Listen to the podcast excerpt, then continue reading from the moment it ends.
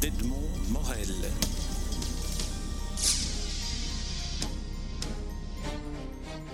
Frédéric Peter, je suis très heureux de vous rencontrer à l'occasion de la parution chez Gallimard du quatrième et dernier tome de la série A Ama, euh, le quatrième tome intitulé Tu seras merveilleuse, ma fille. Et en même temps, nous sommes dans la galerie Champaka qui euh, a accroché à ses cimaises des planches originales des trois albums qui ont précédé de, celui-ci. Alors, les planches sont exposées en noir et blanc. Ma première question, comment décririez-vous votre travail graphique lorsque vous le voyez en noir et blanc et lorsqu'il est imprimé chez Gallimard en couleur? Bah, c'est compliqué le, noir et blanc pour ce projet-là parce que, euh, parce que dès la base c'est pensé en couleur. Donc il y a des pages qui fonctionnent plus ou moins bien en noir et blanc. Dans la galerie en l'occurrence on les a choisies. Donc, enfin, généralement, quand on une planche de bande dessinée en noir et blanc, on dit qu'il faut qu'il y ait un équilibre assez fort entre les noirs, les blancs, qu'il faut qu'il y ait du contraste, qu'il faut qu'il y ait des masses. Et euh, il y a quelques planches qui euh, sont totalement euh, consacrées à la couleur et qui donc sont, sont, très très vides. Alors c'est parfois un peu à mon goût, mais ça il y a peut-être que moi qui le vois, un peu incomplet en noir et blanc. Mais il y en a qui fonctionnent très bien. Là, c'était vraiment voulu dès le départ. même c'était voulu que les couleurs soient informatiques et qu'elles aient l'air informatiques. Parce que c'est le propos de toute l'histoire. Alors moi j'ai eu le sentiment en voyant quelques-unes des planches en noir et blanc qu'elles avaient plus de profondeur et peut-être, mais là c'est une hypothèse que, je vous soumets, qu'elle permettait peut-être de se centrer davantage sur le fil narratif, puisque c'est aussi une histoire que vous racontez. Alors, est-ce que ça, sous-entendrait que les couleurs sont un élément perturbateur de la lecture? Euh, Non, qui ajoute une, finalement, qui exigerait peut-être deux lectures. Une lecture purement graphique, purement euh, esthétique, je dirais, euh, au niveau de l'image, et une autre qui serait une lecture narrative. Alors, je ne. c'est vous qui me posez les questions, c'est pas mais on va, on va, on va faire ça pour cette interview. Vous allez répondre à toutes mes questions et je ne réponds à aucune des vôtres. Non, mais euh, ça me perturbe un peu parce que c'est, euh, comme c'est un récit euh, très complexe en termes de temporalité, c'est-à-dire qu'il y a des flashbacks, il y a une histoire principale qui se déroule et il y a des flashbacks, il y a même des flashbacks à l'intérieur des flashbacks, il y, a des, visions dont on ne sait pas si elles sont réelles ou rêvées. Et pour moi, la couleur était non seulement un moyen de renforcer l'esthétique des images, mais un moyen de clarifier la lecture parce que euh, c'est un moyen de faire comprendre qu'on voilà là on a changé de temporalité voilà là on est dans le réel là on est dans le virtuel là euh, voilà. Donc euh, pour moi c'était un élément narratif et non pas que esthétique la couleur.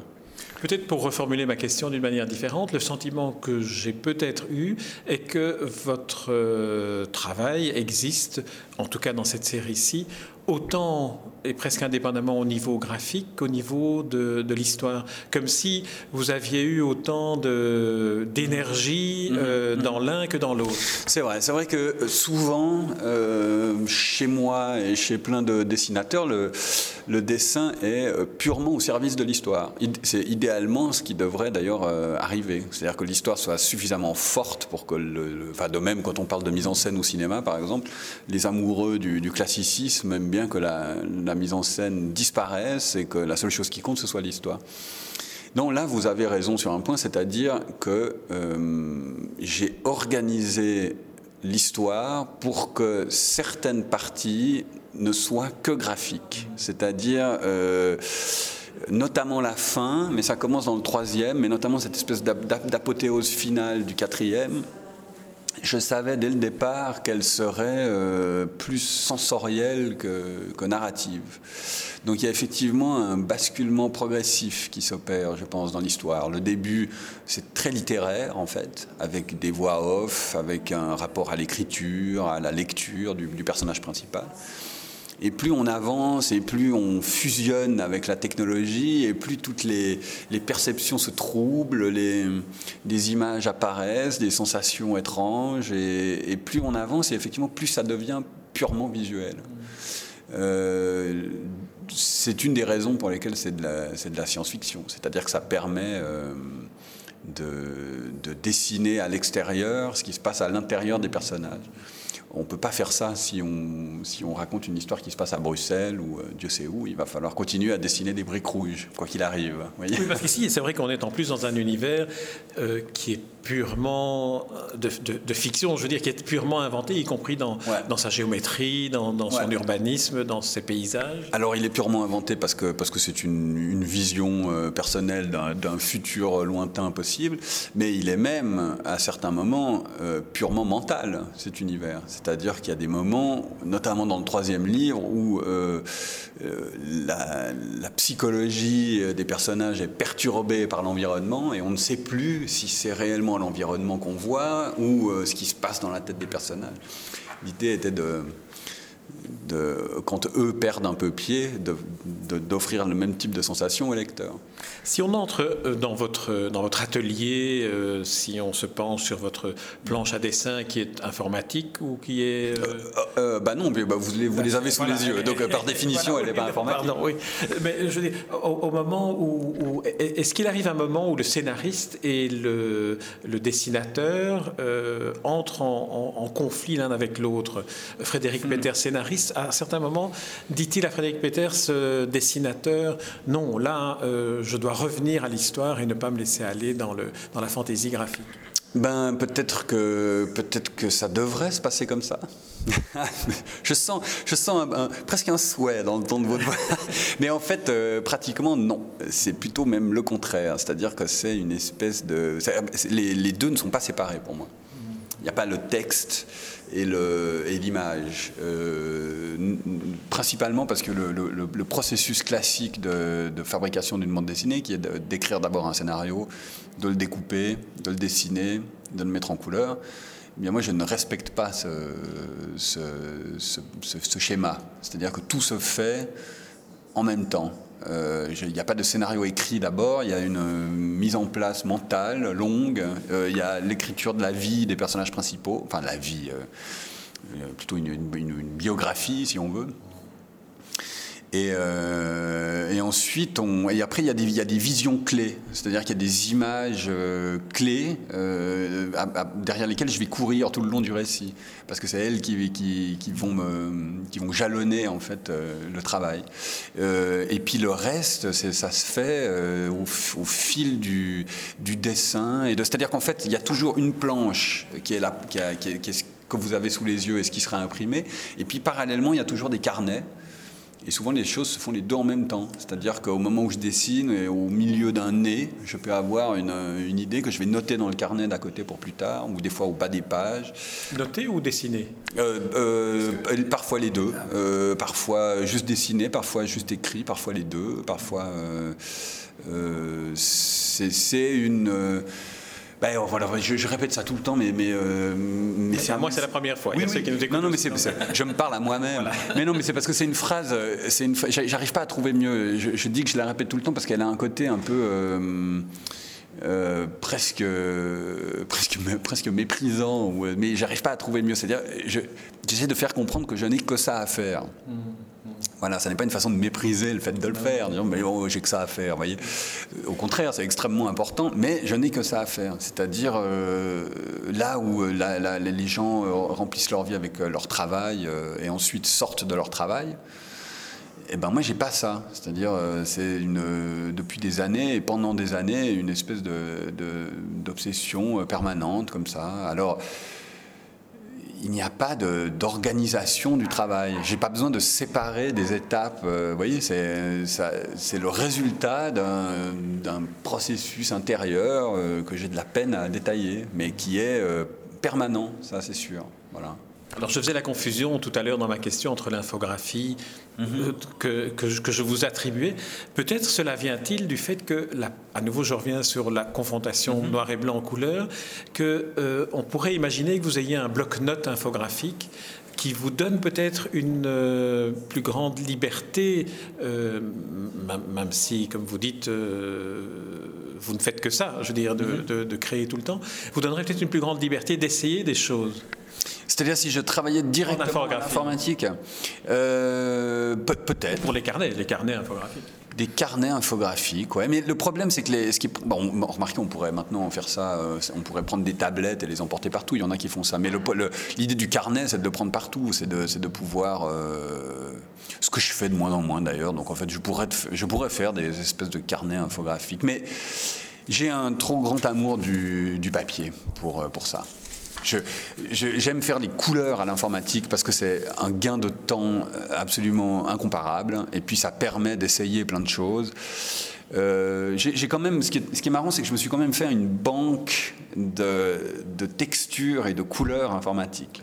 C'est-à-dire que j'ai pris plein de photos de plein de choses, des bouts de mur, des reflets dans l'eau, des, euh, des, des textures abstraites, comme ça que j'ai modifié à l'informatique pour faire des, des ciels, des textures, principalement des ciels d'ailleurs. C'est devenu prat- pratiquement que des ciels, tout ça. Mais j'avais une banque de, de- ouais, je dirais une banque de textures et d'images, voilà. Mais ça, ça se limitait à ça.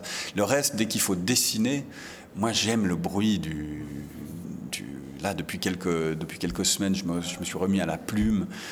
J'avais oublié à quel point ça fait un bruit phénoménal sur le papier. Et euh, j'ai de la peine euh, à prendre le même plaisir en dessinant sur un écran. J'aimerais revenir à, Frédéric Peter, scénariste. Euh, vous avez publié Hergé, Rumination, des histoires courtes.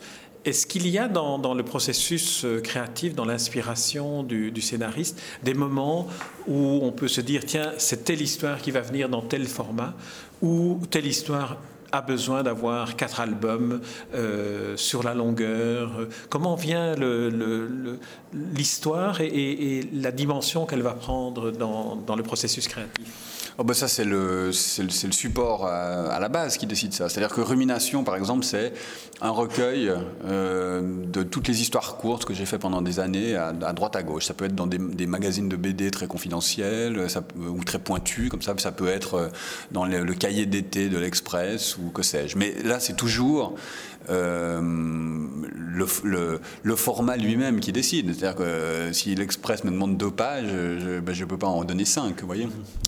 Un magazine de bande dessinée, ben, on- une histoire qui excède 15 pages, ben, ça, ça devient un album. Donc, donc voilà, c'est- comme ça que ça se décide. Ça, pourrait se rapprocher, ce genre d'exercice, qui à mon avis d'ailleurs est la chose la plus formatrice euh, tous les, tous les, les apprentis dessinateurs euh, de bande dessinée devraient faire ça. Ils devraient faire des histoires courtes. C'est le, principe de la nouvelle euh, euh, pour la littérature. C'est-à-dire qu'on apprend, sans perdre trop de temps, entre guillemets, on apprend toutes les ficelles, les possibilités, les limitations, etc. Ensuite, euh, le rapport avec une histoire comme Ahama, qui fait 400 pages euh, sur 4 ans, est, vraiment très, très lointain. C'est-à-dire que là, tout d'un coup, moi, je décide tout. Euh, il y a Une histoire qui aurait pu aussi se prolonger encore. On pense à des films comme Inception, par exemple, ou bien A Tree of Life de Terrence Malick. On se dit, c'est une histoire qui se nourrit d'elle-même et pourrait avoir une, un prolongement euh, à l'infini. Hmm. C'est terrible parce que c'est deux films que j'ai détestés. Donc, vous tombez mal. Non, spécialement euh, Tree of Life. Alors ça, Ah j'ai oui, ah, voilà. ça, mais absolument, mais abominable. Mais bref, Euh, oui, oui. Mais le, principe, je veux dire, dans les deux films que j'ai cités, Oui, peut-être maladroitement, c'est, enfin maladroitement, qui ne correspondent pas à, à votre perception de.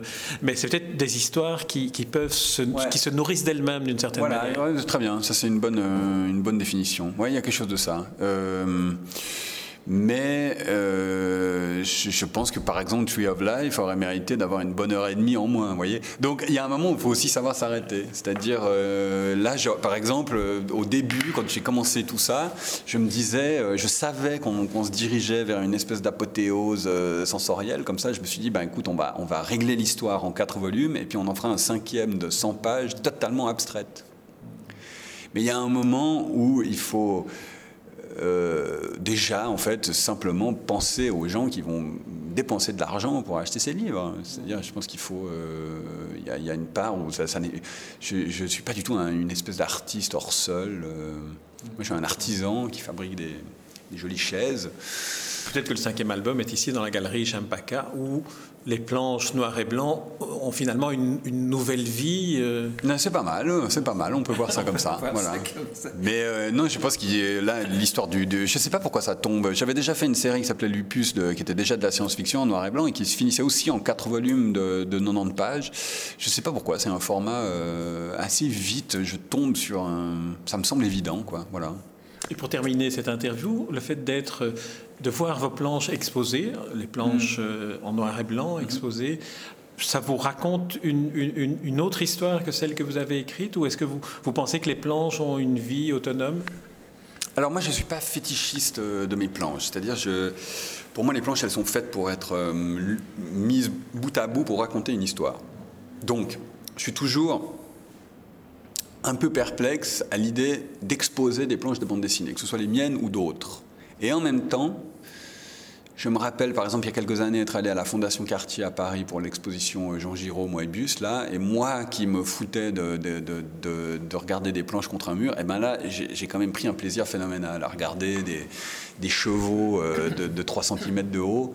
Euh, donc, je, en fait, quand moi je regarde mes propres planches, qu'est-ce que, non, non, je redécouvre pas l'histoire. Je, non, je me dis tout d'un coup euh, qu'il y, a des trucs pas mal, il y a des trucs pas terribles. Enfin voilà, donc je, je, survole ça avec un grand détachement. Parce que la seule chose qui compte, c'est ce que je suis en train de faire en ce moment. Et comme je suis passé à autre chose, tout ça est, déjà lointain. Mais c'est. Euh, j'aime l'idée que ça puisse procurer du plaisir euh, comme ça, charnel à des gens comme moi, j'en ai peut-être eu devant le, les dessins des autres.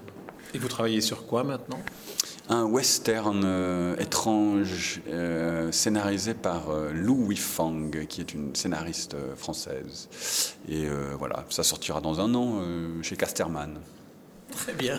Merci Frédéric Peters pour cet entretien. Alors, je rappelle le, titre du quatrième tome de la série Ahama. Tu seras merveilleuse ma fille. C'est paru chez Gallimard et les planches originales en noir et blanc de, des, trois, des quatre albums sont euh, exposées pour certaines dans la galerie Champaka à Bruxelles. Merci Frédéric Peters. Merci à vous. Merci. Les rencontres d'Edmond Morel.